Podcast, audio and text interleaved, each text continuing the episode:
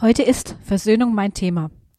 Mir erscheint es aktueller denn je zu sein, denn egal in welche Ecke Deutschlands und in welche christliche Gemeinde ich schaue, sehe ich Unversöhnlichkeit bis hin zu einem versteckten Hass.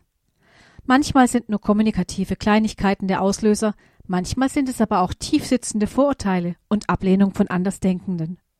Mich macht das unendlich traurig, und ich spüre auch die Traurigkeit von Jesus. Denn wir können nur versöhnt miteinander leben, wenn wir auch versöhnt mit Jesus leben. Dazu gehört, dass wir uns immer wieder von ihm hinterfragen lassen. Dazu gehört auch, dass wir uns von ihm korrigieren und eine neue Sicht auf alte Bekannte geben lassen, und speziell die Bekannten, die für uns raue Schleifsteine sind. Schleifsteine sind für mich die Menschen im Leben, die mich nicht einfach so nehmen, wie ich bin.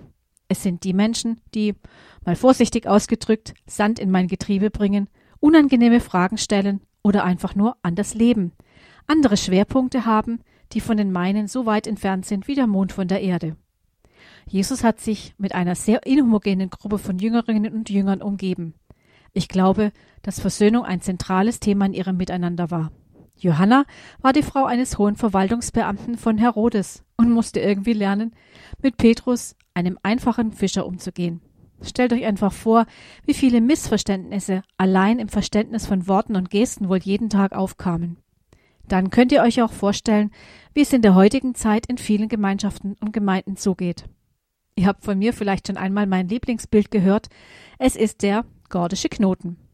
Dieser Knoten war ein unlösbares Gewirr aus Seilen und am Streitwagen eines antiken Königs befestigt. Wie dieser Knoten trotzdem gelöst werden konnte, verrate ich euch gleich nach der Musik.